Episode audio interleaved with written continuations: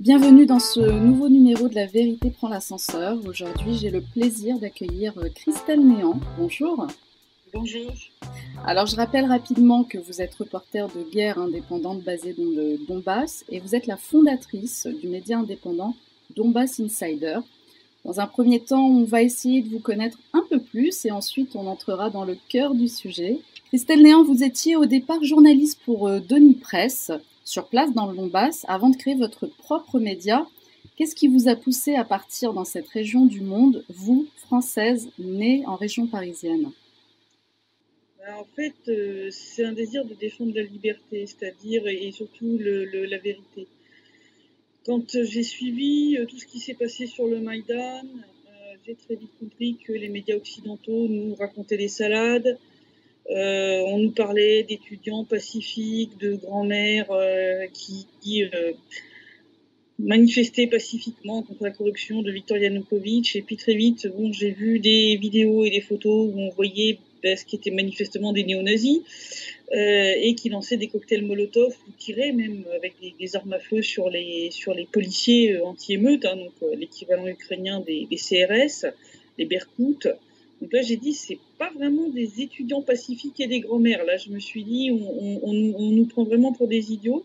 Alors, rappelez-nous, c'était en quelle année C'était donc ça a commencé fin 2013, novembre 2013, si je ne dis pas de bêtises, et ça a été jusqu'en février 2014. Donc, ça a été plusieurs mois de manifestations qui, certes, au départ, étaient légitimes, mais qui très vite, en fait, ont complètement dérapé. En fait, ont été euh, noyautés par des différents groupes néo-nazis ukrainiens, entre autres le parti Svoboda, euh, l'OUN, l'OUN qui est l'organisation des nationalistes ukrainiens, qui est une organisation qui pendant la Seconde Guerre mondiale a collaboré avec les nazis activement. Hein. Ils, ont, euh, ils ont assassiné des, centaines de milliers de juifs, de civils polonais dans l'ouest de l'Ukraine, etc. et cette organisation euh, là, elle, dans les années qui En fait, après la chute de l'URSS, en fait, eh bien, elle est revenue euh, officiellement, euh, voilà, dans, dans, la société ukrainienne, et elle existe toujours. donc, donc bon, tous ces groupes-là ont noyauté ces manifestations et elles ont pris très vite un tour extrêmement violent. Et vous êtes parti en quelle année dans le Donbass? Moi, je suis partie début 2016. C'est-à-dire, moi, j'ai suivi un peu tout ça. J'ai commencé à partager des informations venant euh, d'abord de médias russes, puis ensuite euh, de, journalistes indépendants comme Graham Phillips et comme Patrick Lancaster, qui eux sont venus dans le Donbass dès 2014, euh, parce que j'ai compris que nos médias nous racontaient des salades, donc à un moment j'ai essayé d'ouvrir un peu les yeux des gens en leur disant non mais c'est la, vérité elle n'est pas là où la télé vous le dit quoi. et très vite, très vite c'est vrai que souvent l'argument qui revenait c'était oui, mais tu, n'es pas sur place, euh, tu recraches de la propagande russe, tu sais, sais pas ce qui se passe réellement là-bas sur le terrain. Ça, ça a été une première chose. Euh, la deuxième chose, ça a été que j'ai eu un ami qui est venu en fait dans le Donbass euh, pour servir comme volontaire, donc un, Français qui est venu pour servir comme volontaire en, République populaire de Donetsk. Et quand il a annoncé qu'il partait, ben, j'ai commencé à me dire, oui, mais est-ce que moi aussi je pourrais pas aider quoi? Donc à l'époque, je, donnais déjà un coup de main à l'agence Denis, je traduisais euh, certains de leurs articles qui étaient en anglais vers le français, puisque je maîtrise les deux langues euh, parfaitement. Donc euh, je leur filais un petit coup de main gracieusement, à titre bénévole, pour traduire de l'anglais vers le français. Chaque jour, je traduisais un petit article comme ça, pour qu'ils aient plus de contenu en français. Et donc je faisais déjà ça, et j'ai donc cette amie qui est partie, puis je me suis dit, mais est-ce que je partirais pas moi aussi euh, ben, pour faire des reportages sur place et puis aider les gens Je voulais euh, faire euh, aussi de, l'humanitaire, euh, comme j'avais vu Graham ou Patrick, mon collègue Laurent Braillard le faire. Donc ça a trotté dans ma tête pendant un mois. Pendant un mois, tous les jours, j'y pensais. Je faisais le pour, le contre. Euh, euh, voilà, j'avais un travail qui était, bien payé. J'ai ma famille qui est encore, euh, qui est encore en France. Donc euh, bon, tu mets tout ça dans la balance et au bout d'un mois, j'ai dit non, vraiment, ma place c'est dans le Donbass. parce que je voulais vraiment que pouvoir rapporter depuis le terrain, faire les reportages comme moi je voulais les faire, pour montrer ce qui se passe réellement. Donc j'ai débarqué dans le Donbass, le, je suis arrivée le 26 mars 2016, euh, après cinq jours de route euh, et bien à travers euh, l'Allemagne, l'Allemagne, la Pologne, Pays-Baltes et puis une bonne partie de l'ouest de la Russie. Et pendant combien de temps vous avez été correspondante pour Denis Presse sur place ça, Pendant deux ans en fait. Pendant mhm. deux ans. L'agence en fait euh, a vraiment définitivement périclité après la, mort d'Alexandre Zafarchenko, qui était le, premier euh, chef de la République populaire de Donetsk. L'agence travaillait voilà directement avec son, administration. et c'est donc à ce moment-là en fait que j'ai dit bon bah il faut, il faut une alternative, il faut que le travail puisse continuer. Je travaillais de toute façon déjà avec un système de crowdfunding régulier qui s'appelait Patreon. Euh, euh, donc, euh, enfin, je veux dire, la, la, paye que je recevais de Denis, ça, ça, me payait juste l'essence pour la voiture. Quoi. Je veux dire, euh, c'était vraiment, c'était pas suffisant pour vivre. Donc, de toute façon, j'étais déjà entre guillemets indépendante puisque financièrement, en fait, le gros de mes revenus venait déjà de mes lecteurs et pas et pas de, de l'agence. Donc, en fait, très vite, j'ai pensé à l'alternative et j'ai dit, il faut créer quelque chose de nouveau. Euh, donc j'ai dit, bah, j'ai réfléchi avec une de mes anciennes euh, collègues et on a fondé Donbass Insider ensemble après un petit brainstorming, euh, trouvé le nom. dont j'ai été webmaster professionnel pendant dix ans. Donc j'ai fait moi-même le site, donc ça a permis d'aller très très vite et de faire pas mal d'économies pour mettre en place, on va dire, la, la, plateforme. Et puis pour le reste, euh, j'ai repris certains des derniers articles que j'avais fait encore pour pour Denis que j'ai publié et puis euh, et puis euh, voilà roule ma poule quoi ça a été comme ça donc ça je l'ai fondé à l'automne 2018 Bassin Insider. D'accord et depuis quatre ans comment vous vivez financièrement en fait? Même si vous avez parlé d'une petite d'un petit salaire avec Denis Presse mais là j'imagine que là vous êtes totalement indépendante à 100%. Ouais, ouais. donc ouais, c'est pas toujours simple surtout là avec les sanctions. Euh, Quel type de sanctions Quel type ah de bah, Oui, parce qu'en fait, ils m'ont fermé mon Patreon, entre autres. Euh, dès, le lancement de l'opération, j'ai perdu le compte que j'avais en Belgique à cause de ça aussi, euh, et d'autres plateformes qui aidaient. Donc c'est vrai que ça complique les, choses. Donc c'est vrai que ça limite un peu la, la quantité, on va dire, d'informations que je peux que je peux fournir de, de par moi-même. Donc c'est vrai que là, depuis le début de l'opération spéciale, je relaye beaucoup de contenu qui vient d'autres chaînes, entre autres pas mal de vidéos, de photos qui viennent entre autres de chaînes Telegram de, de confrères russes tout simplement que je connais, hein, avec qui je travaille euh, régulièrement et avec qui ça pose pas de problème, voilà, de partager leur contenu comme ça pour pouvoir offrir un petit peu plus aux, lecteurs. Mais c'est vrai que c'est assez compliqué. Alors on va passer à la situation euh, sur place euh, dans le Donbass. Depuis six ans que, vous êtes là-bas, en tout cas vous, même si on sait très bien que le, conflit a commencé euh, bien avant. En tout cas, les médias mainstream français découvrent ce conflit. Comment la situation a évolué en fait? Depuis, la prise de, de connaissance, on va dire, de ces médias Et diriez-vous que le conflit a pris de l'ampleur cette année? Ah bah non, oui, oui, le conflit a pris vraiment beaucoup d'ampleur cette année. En fait, bon, les médias, on avait parlé en 2014 au tout début, en fait, les médias occidentaux. Et puis très vite, quand il y avait eu les accords de Minsk 2, surtout ceux de février 2015, le conflit était retombé, euh, était retombé dans l'oubli, sauf petite phase d'escalade où là, ils en parlaient un petit peu. Euh, mais clairement, oui, c'est ce qui est assez drôle, c'est qu'ils ne se sont pas réveillés euh, tant que ça, tant que on va dire, l'Ukraine augmentait les bombardements contre les deux républiques avant l'intervention russe, et là où ils ont euh, tout de suite tous réagi, ça a été quand la Russie euh, est intervenue. Bon, donc euh, pour ceux qui ne le savent pas, donc le conflit a commencé il y a huit ans.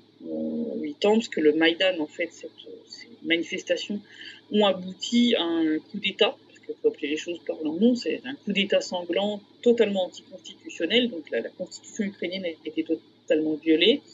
Euh, et Yanukovych a été remplacé par un président intérimaire, chose qui n'existe pas dans la constitution ukrainienne.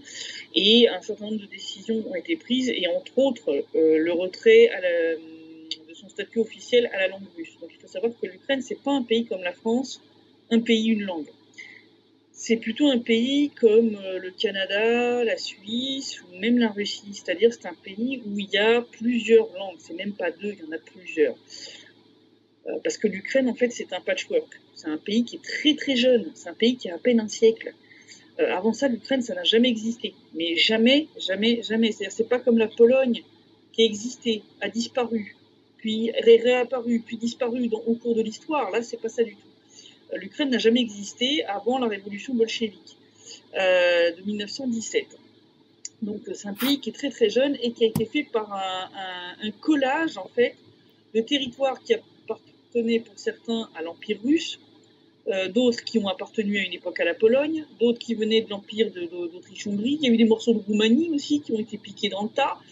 donc vous comprenez que là-dedans, vous avez de tout. Vous avez des russophones, des ukrainophones, puisqu'il y a une langue ukrainienne, mais qui est plus une espèce de, patois. Euh, vous avez des euh, gens dont la langue natale est le hongrois, des, des roumanophones, etc., etc. Donc, et euh, au lieu de respecter, on va dire, cette diversité, comme d'autres pays peuvent le faire en ayant plusieurs langues officielles, l'Ukraine n'avait jamais pleinement officialisé le statut de la langue russe, alors que le russe est quand même la langue natale de plus de la moitié de la population, c'est-à-dire la langue qu'ils apprennent à la maison. Et ils avaient quand même réussi à obtenir, je crois que c'était sous Yanukovych, un petit statut de langue régionale. C'est-à-dire, dans les régions où le russe est la langue majoritaire, ça pouvait euh, effectivement être utilisé comme langue officielle au niveau des administrations, etc. Et donc, première décision que ces autorités post-Maïdan prennent, retirer ce statut. Et donc, euh, immédiatement, les gens en Crimée et dans le Donbass, où vraiment vous avez une proportion de russophones qui est de plus de 90%, eh bien, se révoltent. Parce qu'ils disent il est hors de question que ce, petit bout de droit linguistique qu'on nous a accordé, qu'on nous retire et qu'on nous impose de parler une langue ukrainienne qui n'est pas notre langue natale. Même si beaucoup le parlent parce qu'ils l'ont appris à l'école, etc., mais c'est pas leur langue natale. Euh, et donc, bon, bah, la Crimée fait un référendum et rejoint la Russie. Et les régions de Donetsk et de Lugansk font des référendums, mais des référendums d'indépendance. Et donc, ça donne la création de ces républiques populaires, euh, République populaire de Donetsk, RPD, et République populaire de Lugansk, RPL. Et donc, très vite, euh, eh bien, euh, là où en Crimée, euh, l'Ukraine n'a pas réussi à réprimer dans, un bain de sang le soulèvement populaire grâce au fait qu'en fait les soldats russes se trouvaient en Crimée de manière légale, je précise, euh, et bien dans le Donbass, il n'y avait pas de soldats russes pour nous protéger et donc l'armée ukrainienne a été envoyée pour mater la rébellion.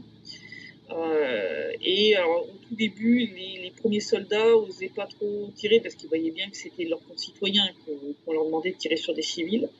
Euh, et donc, les autorités ukrainiennes, et ça, ça a été dit même publiquement par l'ancien président par intérim euh, Turchinov, qui l'a dit dans une interview à la BBC, eh bien, ils ont distribué des armes, entre autres euh, à des criminels, à des néo-nazis, euh, et ils les ont envoyés faire le travail que les soldats ukrainiens au départ euh, rechignaient à, faire, c'est-à-dire bah, tirer dans le tas, tirer sur des civils pour euh, réprimer tout simplement ce soulèvement.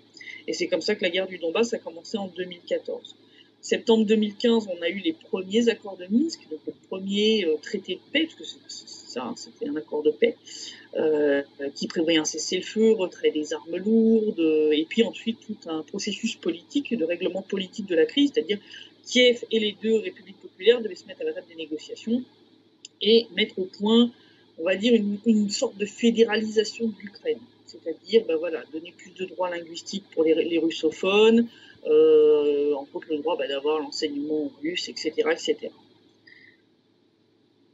Ces accords ont été violés très rapidement par l'Ukraine, les républiques ont répondu, euh, et il y a eu les deuxièmes accords de Minsk qui ont été signés en février 2015. Et depuis lors, la situation, petit à petit, petit à petit, s'était calmée. Euh, il y avait toujours des bombardements, régulièrement, quotidiennement, euh, de la part de l'armée ukrainienne. Euh, moi, j'ai été sur position, j'ai vu comment les soldats des républiques populaires avaient ordre de ne pas répondre à ces provocations, sauf si les tirs visaient des autres civils et mettaient les civils en danger. Dans ce cas-là, effectivement, ils avaient le droit de répondre. et donc, Bon, petit à petit, petit à petit, ça s'était calmé. Avec Zelensky, il y avait eu l'espoir que ça serait enfin réglé, que les accords de Minsk seraient appliqués. Euh, puisque c'est un russophone natif. À la base, il parle très très mal l'ukrainien. D'ailleurs, ça se voit quand il parle en ukrainien, il a beaucoup de mal. Euh, et on espérait vraiment, voilà, on allait enfin pouvoir euh, régler tout ça. Et pas du tout. Pas du tout. Très très vite. Il y a eu quelques petits progrès. Et puis très vite, ça a été et rétropédalage et on, on, a vu que là ils étaient partis en mode escalade. Dès fin 2021, début 2022, la Russie, et donc j'ai relayé ces alertes, euh, s'inquiétait de voir des accumulations de troupes ukrainiennes, l'arrivée d'armes lourdes, des livraisons d'armes de plus en plus importantes de la part de l'Occident, parce que l'Occident a commencé à livrer des armes à l'Ukraine avant même l'intervention russe. Et là, on a compris qu'il se préparait pour, euh, pour un scénario d'attaque. Euh, on a vu les accords de Minsk être jetés à la poubelle par les, responsables ukrainiens, entre autres Zelensky et tout son entourage. Est-ce qu'on peut dire que c'est peut-être l'ingérence étrangère qui a précipité en fait, euh, qui a accéléré le conflit? Ben Bien sûr, parce que du fait que déjà, on a un énorme problème, c'est que les accords de Minsk, il y avait deux garants occidentaux. Euh, il y avait trois, enfin quatre garants en tout. Donc les, les, vrais signataires des accords de Minsk, c'était qui? L'Ukraine et les deux républiques populaires. Ça, c'est un truc sur lequel les médias racontent plein de mensonges côté occidental en disant que la Russie n'a pas respecté les accords de Minsk. La Russie était un garant, au même titre que la France, l'Allemagne et l'OSCE. Donc la, Russie répondait des deux républiques populaires, l'OSCE jouait les arbitres, et l'Allemagne et la France se portaient garant pour l'Ukraine. C'est-à-dire ils étaient censés pousser Kiev à appliquer ces accords, ce qu'ils n'ont jamais fait. Encore pire, on a appris, c'est au mois d'avril, je crois, par une déclaration de Gabriel Attal, qu'en fait, ça fait huit ans que la France fournit des armes à l'Ukraine. Et je veux rappeler aussi que depuis 2014 et le début de ce euh, conflit euh, militairement, la France a été le premier fournisseur d'armes en direction des Ukrainiens. C'est aussi important. C'était souligné, je crois, par euh, l'expert Bruno Tertrais ce matin. Je, le lisais sur mon compte Twitter. Alors là, j'ai vu qu'il y a quelques jours, euh, c'est le journal 20 minutes qui a publié un article. Non, la France n'a pas violé les accords de Minsk en livrant des armes à l'Ukraine. Il n'y a aucun point dans les accords de Minsk qui effectivement dit que c'est interdit. Mais le problème, c'est qu'en tant que garante, la France devait de rester neutre. Et qu'en livrant des armes, eh bien, la neutralité, elle l'a jetée à la poubelle. Et c'est ça un gros problème. Donc euh, la France et l'Allemagne n'ont jamais rien fait. Donc déjà par leur silence, elles ont incité l'Ukraine à continuer à bombarder les républiques du Donbass, à faire des victimes civiles. Et ensuite, quand vous livrez massivement des armes, bah, c'est un blanc-seing. Si vous dites, bah, vas-y, vas-y, lance-toi dans une offensive, on ferme les yeux, on te dira jamais qu'on est contre. Euh, on a vu d'ailleurs dans la fuite euh, de la fameuse conversation téléphonique entre Macron et Vladimir Poutine que euh, Macron lui dit euh, oui, mais euh, c'est des provocations ukrainiennes, tu surtout que la Russie n'y réagisse pas. Donc il savait que l'Ukraine allait lancer une offensive et il demandait à Vladimir Poutine de laisser faire le bain de sang en fait. C'était ça. Mais qu'est-ce qui aurait pu? Parce que tout à l'heure vous parliez justement que Zelensky il est arrivé un peu comme un ah comme un pas un sauveur, mais en tout cas qu'il allait tempérer les choses. Et qu'est-ce qui a fait le point de bascule en fait pour Zelensky? Qu'est-ce qui aurait pu faire ce ce point de bascule Qu'est-ce qui aurait pu faire qu'il se lance dans la guerre, à votre avis Vous qui êtes sur place. C'est qu'en fait, le président en Ukraine ne décide de rien. Dans la réalité, en fait, ce sont euh, les Occidentaux et surtout les États-Unis et aussi les Britanniques qui sont quand même pas mal impliqués dans, l'ingérence en Ukraine qui décident. En fait, euh, on l'a vu avec d'autres fuites euh, de conversations téléphoniques, celle entre Joe Biden et Petro Poroshenko à l'époque où Biden était vice-président américain et Petro Poroshenko était président euh, ukrainien. Et les conversations téléphoniques montraient clairement que Biden dictait ses conditions en fait à Poroshenko. Hein, D'ailleurs, Biden s'en était vanté dans un, forum ou quelque chose comme ça où il a dit clairement que euh, a menacé de ne pas donner une, tranche d'aide d'un milliard de, dollars euh, à l'Ukraine s'il ne virait pas euh, le procureur qui l'embêtait un peu, parce qu'il est en train d'enquêter en fait sur la société Burisma dans laquelle son fils Hunter Biden était au conseil d'administration, si je ne dis pas de, de, de, bêtises. And I had gotten a commitment from Poroshenko and from uh, Yatsenyuk that they would take action against the state prosecutor, and they didn't. So they said they had they were walking out to press conference. Said, "No," I said, "I'm not going to, we're not going to give you the billion dollars." Said, "You're not getting the billion. I'm going to be leaving here." And I think it was what six hours? I looked. I said, "I'm leaving in six hours. If the prosecutor's not fired, you're not getting the money." Well, son of a bitch, got fired, and they put in place someone who was solid. En fait, le problème, c'est que ça fait euh, des décennies en fait que l'Ukraine est devenue un, protectorat euh, américain. Et depuis le Maïdan, ça a empiré, c'est devenu vraiment une colonie américaine. Je veux dire, après le Maïdan, ont été mis en place plein d'organismes qui font que même les juges du pays, ce sont les Occidentaux qui décident. C'est même pas les autorités ukrainiennes. ça veut dire une perte totale de souveraineté.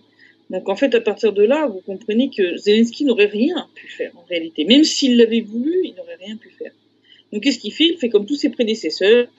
Il laisse les Occidentaux décider et il s'en met un maximum dans les poches pendant tout le temps où il est au pouvoir. Voilà, c'est à peu près ça, malheureusement, euh, ce qui s'est passé. Euh, si je vous demandais un rapide euh, point sur la situation, là au moment où on se parle, on enregistre cette émission fin août 2022, qu'est-ce qui se passe dans le Donbass? Actuellement, les médias ici en Occident nous parlent d'une guerre qui s'installerait en Crimée. Est-ce que c'est vrai ou pas? Ce qui s'est passé en Crimée, il y a eu deux actes de sabotage. Euh, bon, faut pas oublier que euh, c'est pas c'est pas la première fois. Je veux dire, ça fait huit ans depuis la réintégration de la Crimée en Russie euh, qu'il y a eu divers euh, sabotages, tentatives d'actes terroristes, tentatives de, même d'infiltration de, de, groupes de sabotage euh, ukrainiens en Crimée. certains qui ont échoué. Bon, il y en a d'autres qui ont plus ou moins réussi. donc là, il y a eu deux actes de sabotage qui ont effectivement fait des dégâts un aérodrome et un stock de, munitions. Mais c'est pas une guerre en Crimée, c'est juste des petits groupes de sabotage qui ont réussi à s'infiltrer sur la péninsule. Euh, il faut pas oublier qu'il y a quand même, je crois, c'est près de 2 millions d'Ukrainiens qui se sont réfugiés en Russie depuis le début de l'opération spéciale. Bon, sur 2 millions de personnes, vous comprenez que c'est très facile qu'il y ait quelques saboteurs ukrainiens qui aient réussi à se glisser en fait dans le tas et qui se trouvent sur le territoire russe on est vraiment à un discours opposé de ce qu'on entend ici dans les médias, euh, dans les médias français. Et là, en ce moment, ces derniers jours, c'est l'info qui revient surtout, c'est la perte considérable humaine côté russe, en fait. C'est n'importe quoi. Militaire, j'entends d'un point de vue. non, non, mais euh, la Russie a impliqué assez peu de troupes au final. Si on met tout ensemble, je crois qu'on est aux environs de 200, 200, 250 000 hommes. Euh, si les pertes qui sont annoncées, qui sont de l'ordre de 100 000, étaient annoncées, ça voudrait dire que la Russie aurait perdu la moitié de ses troupes. Est-ce que les gens se rendent compte de l'ampleur du truc? Euh, Contrairement à ce que beaucoup de gens pensent, euh, les gens ont beaucoup de liberté d'expression en Russie. Et s'il y avait autant de morts, ça se saurait. Euh, vous auriez les réseaux sociaux inondés de photos de cimetières remplis de nouvelles tombes. Ce n'est pas le cas. La Russie a eu euh, des pertes plus importantes au début, parce qu'effectivement, il s'attendait à être, on va dire, accueilli un peu plus, un peu plus gentiment, on va dire, euh, dans certaines régions que ce que ça a été en réalité, tout simplement parce que ben, en Ukraine il y a eu huit ans de propagande russophobe et que malheureusement ça, ça a fonctionné sur un certain nombre de, personnes. Mais euh, maintenant les, pertes sont vraiment assez, euh, assez légères. Donc les chiffres qui sont donnés sont complètement fantaisistes, complètement. C'est du grand n'importe quoi. Enfin vraiment, hein, c'est non. La, Russie implique à peine un cinquième de son armée pour euh, pour euh, pour cette action. Euh, si les pertes étaient ce qui était annoncé, ça se saurait. Parce que, je veux dire, c'est des chiffres, oui, comme je dis, en centaines de milliers. Ça, serait 10% de, du total de l'armée qui aurait été perdu et la moitié des effectifs envoyés en Ukraine. Bon, on se rend compte que si c'était le cas, l'armée russe pourrait plus avancer, tout simplement. Vous perdez la moitié de vos hommes, ne pouvez plus rien faire. Donc là, c'est pas le cas du tout. C'est comme les, les missiles ou les, munitions hein, où ils annoncent euh, tous les mois que ça y est, euh, la Russie n'en a plus et que euh, voilà, ils, ils, ont ils sont un déficit de missiles, etc. Alors que la Russie continue d'en tirer tous les jours, tous les jours, tous les jours, tous les jours, tous les jours. en matière d'artillerie, Alors, elle quand elle en tire, la Russie, elle en tire où exactement? Est-ce qu'elle cible Elle cible, elle cible vraiment précisément tout ce qui est infrastructure militaire. Le gros problème, c'est qu'en fait, euh, eh bien, les forces armées ukrainiennes installent euh, leurs soldats et leurs pièces d'équipement au beau milieu, au choix de zones résidentielles, euh, sur des territoires d'hôpitaux, tirent depuis des hôpitaux. Euh, hein, la fameuse maternité de Mariupol, eh bien, on a eu le témoignage de la fameuse femme qui était apparue sur les photos, qui a dit elle-même que, eh fait, ils s'étaient installés dans l'hôpital et ils tiraient depuis là-dedans, ils avaient installé des munitions dans l'hôpital, et que, en fait, ben, les femmes enceintes s'étaient retrouvées reléguées au sous-sol euh, pour accoucher dans des conditions absolument, euh, absolument déplorables. Euh, et donc, la maternité, forcément, a été puisqu'elle a été transformée en zone militaire. On a vu des écoles à Mariupol, on a trouvé euh, des quartiers généraux d'unités, euh, entre autres d'Azov. Euh, il y avait encore des uniformes ukrainiens, il y avait encore certaines de leurs affaires. vous aviez encore le petit écriteau avec marqué quartier général de tel bataillon, scotché sur la, la, porte d'un bureau qui devait avant peut-être être celui de la directrice de l'école ou un truc comme ça. Et donc partout, partout, on a vu qu'ils utilisaient toutes les infrastructures civiles possibles et inimaginables, y compris les appartements. Amnesty International a livré quand ils ont dit que la tactique utilisée par les soldats ukrainiens bah, met en danger les civils, ça c'est vrai, euh, parce que en fait ils ont utilisé les civils comme bouclier humain, il faut appeler les choses comme elles sont. Euh, mais il y a aussi certains immeubles qui ont été détruits par les Ukrainiens eux-mêmes, euh, entre autres près d'Azovstal.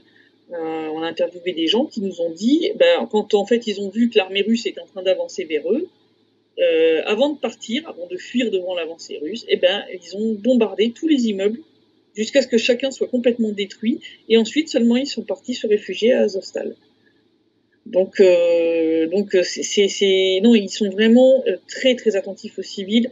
D'ailleurs, tous les civils à Mariupol nous ont dit euh, dès que les Russes ou les ou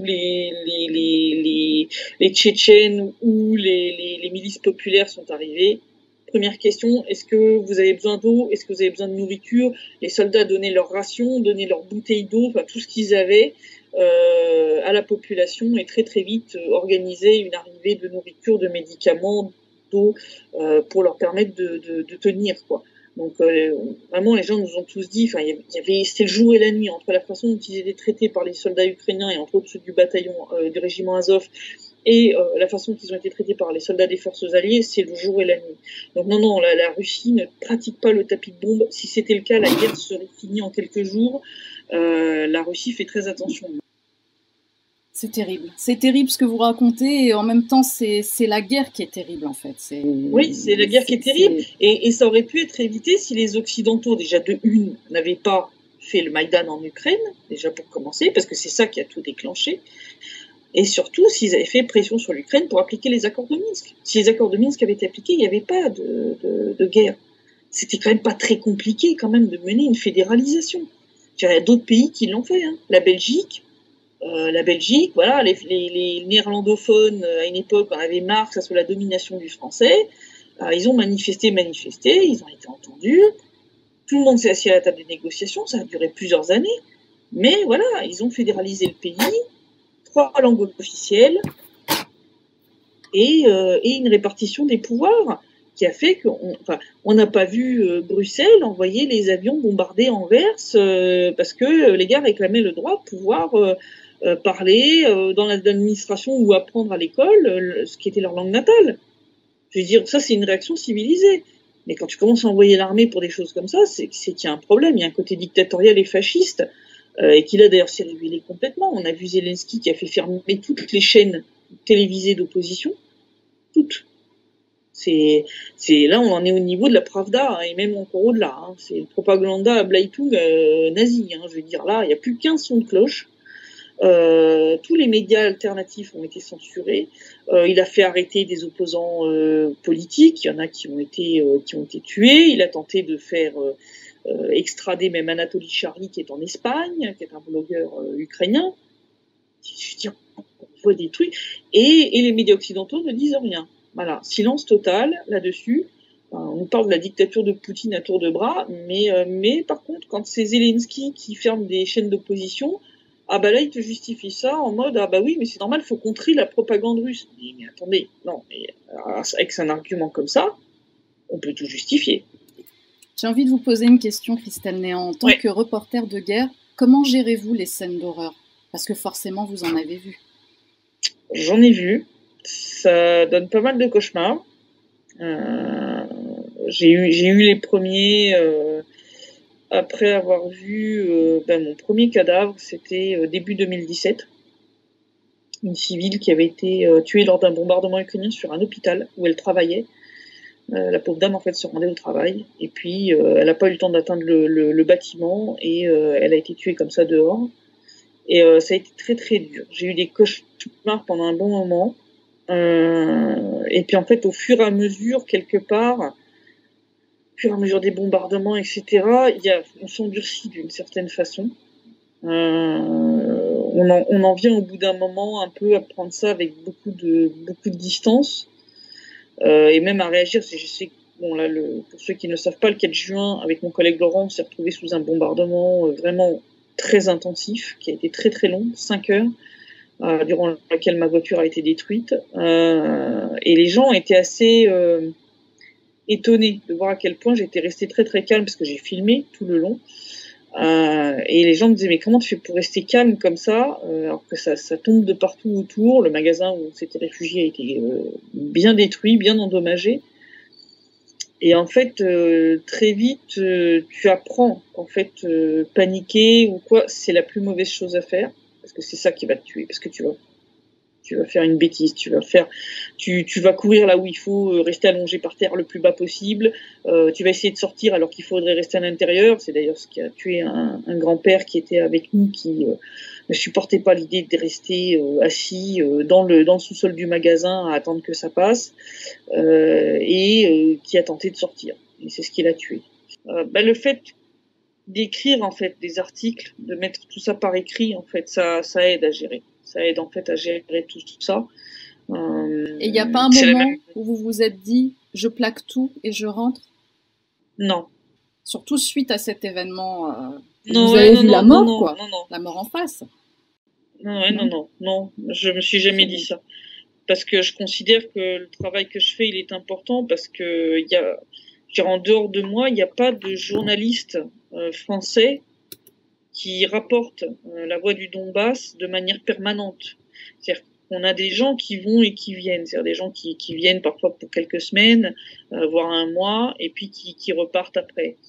Euh, mais quelqu'un qui est là en permanence, permanence, permanence, il n'y a que moi. Donc euh, si je m'en vais, en fait, qui va faire le travail? Qui va faire le travail? C'est au péril de votre vie.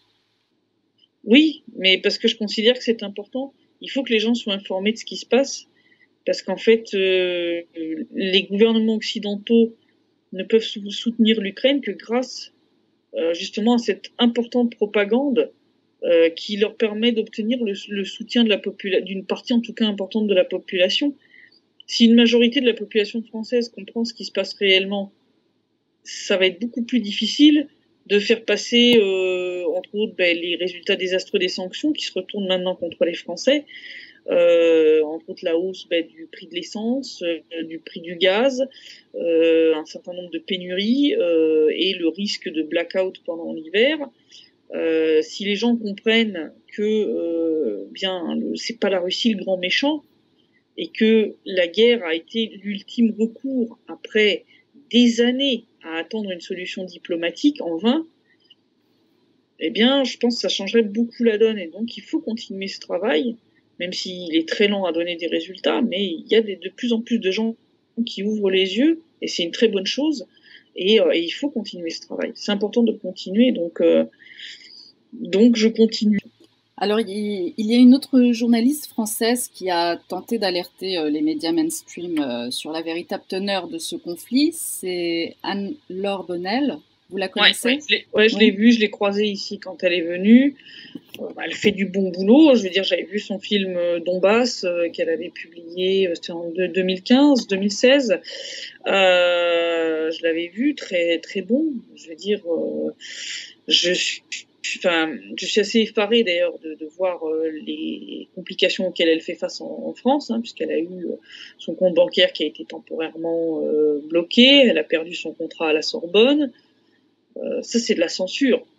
C'est juste une censure plus soft que d'envoyer un journaliste en prison, mais ça revient au même. C'est-à-dire vous, vous, me privez de moyens de subsistance, ce qui est terrible. Non, elle a fait un bon travail. Elle a été une des rares à faire le travail. Une des rares journalistes françaises à faire le travail correctement. Et moi, ça me fait mal de, voir que la France l'a punie pour, pour avoir dit la vérité et essayer d'alerter les, les gens sur ce qui se passe. C'est pas normal. Quelle issue voyez-vous au conflit?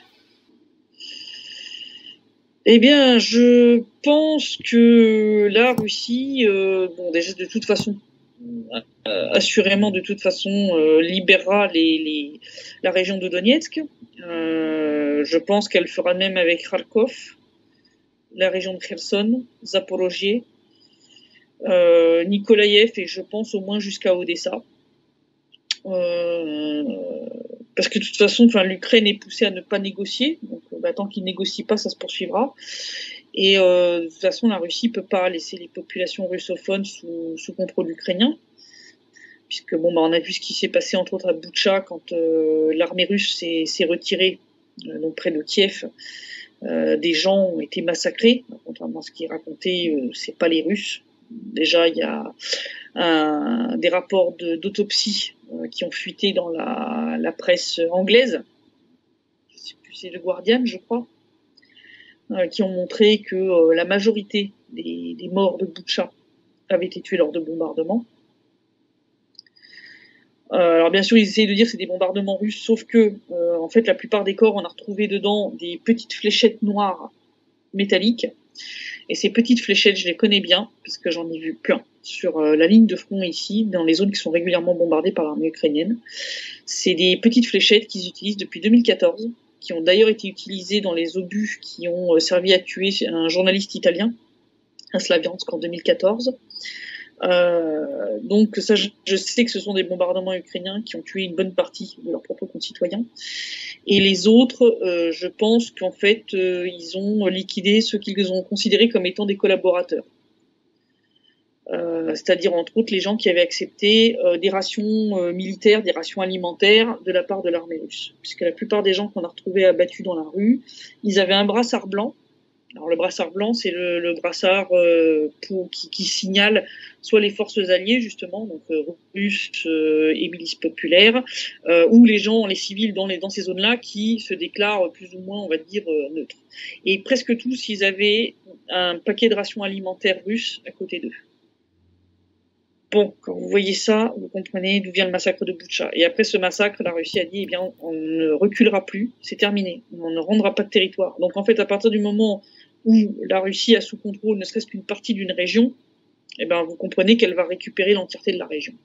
En tout cas, vous voyez pas d'issue en fait immédiate à ce, à ce conflit. Ça risque de s'éterniser encore quelques années. Ça risque de durer euh, peut-être pas tant que ça, parce que on a déjà vu, euh, déjà après Mariupol, on a vu que les soldats ukrainiens se rendaient beaucoup plus volontiers quand ils ont vu que les gars étaient bien traités, que euh, contrairement à ce que la propagande ukrainienne leur racontait, euh, les, soldats russes, eux, ne maltraitaient pas leurs prisonniers de guerre. Parce que côté ukrainien, ça a été une autre histoire. Hein. Il y a eu des, vidéos qui ont même été authentifiées par le monde. Par le monde. Est-ce que ça, vous, l'avez vu? Est-ce que ça, vous avez assisté à des, à, des soldats ukrainiens qui se rendent euh, aux Russes? Ou vous avez eu des témoignages? On n'a pas, pu parce que euh, quand euh, ils sont rendus entre autres à Azovstal, on est allé pour filmer et en fait les soldats ukrainiens ont dit s'il y a des caméras, on ne se rend pas. Donc ils voulaient pas se rendre devant les caméras mmh. des journalistes, donc nous on n'a pas pu filmer, mais les soldats russes eux ont filmé les rééditions complètement. Et donc on voit qu'ils sont bien traités. Bon, bah, clairement, ils les fouillent, ils vérifient qu'ils n'ont pas d'armes sur eux, etc., etc. Mais ça se passe bien, euh, et ça a toujours été le cas. Je veux dire, les prisonniers qui ont été faits pendant ces huit ans, euh, il n'y a jamais, il a jamais eu de preuve de, mauvais, euh, de mauvais traitements. Par contre, côté ukrainien, on a même des vidéos où les gars se filment en train de, de tuer des soldats russes d'une balle dans la tête, alors que les, les gars sont prisonniers qui sont attachés et que donc ce sont des prisonniers de guerre. Et vous concernant, pour terminer, euh, Christelle Néant, vous pensez encore vivre longtemps dans le Donbass ou vous envisagez ah, peut-être un retour euh, en France? Non, non, non, non, je compte pas rentrer en France, surtout quand je vois comment ils, traitent ceux qui disent la vérité. Euh, ils sont pas les seuls, hein, l'Allemagne aussi. Hein, donc là, j'ai vu que euh, ma confrère Aline Alip, donc eux, ils ont fermé son compte bancaire, ils ont fermé le compte bancaire de son père, celui de sa mère. Elle est menacée de trois ans de prison pour avoir osé dire la vérité. Euh, et je comprends que ça va être la même chose en France. Donc en fait, euh, non, de toute façon, j'ai le passeport de la République populaire de Donetsk, j'ai le passeport russe, euh, donc euh, ma vie elle est ici et je reste ici, donc euh, je suis très bien ici.